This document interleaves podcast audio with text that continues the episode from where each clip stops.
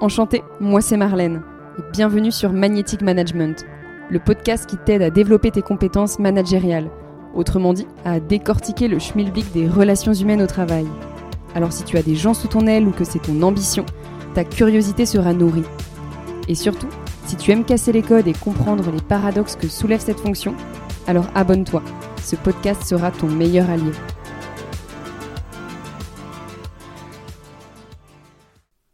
Cet épisode rassemble quelques extraits du podcast tourné avec Benjamin Serbe, qui sortira lundi. C'est un ancien commandant de la Marine nationale où il y a consacré plus de 30 ans de sa vie, à avoir sous son aile des centaines d'hommes et de femmes. Il est désormais à la tête de son entreprise Leadership Experience, où il coach des managers à révéler le potentiel humain de leurs équipes.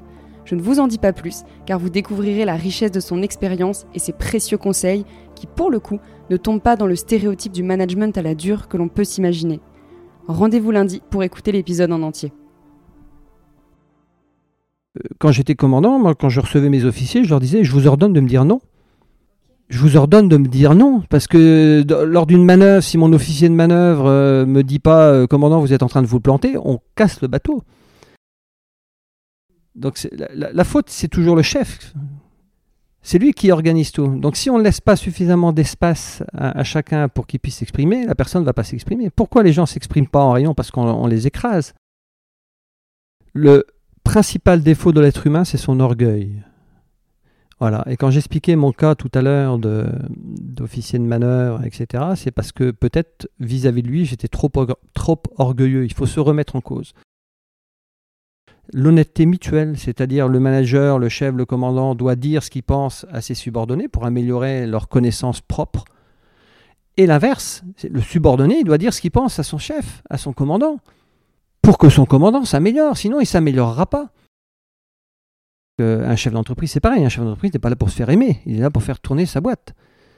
Mais il faut le faire, faut, faut qu'il fasse tourner sa boîte avec de l'éthique, en respectant les hommes et les femmes qui travaillent pour lui.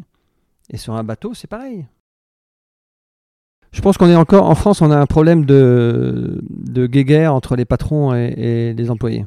Ça, il faut qu'on arrive à, à terminer cette guéguerre, euh, mais parce qu'elle est historique. Voilà, mais je pense qu'il faut qu'on change un peu les mentalités. Euh, la seule différence entre un patron et un salarié, c'est que le patron, il est responsable de l'entreprise, donc il va décider in fine.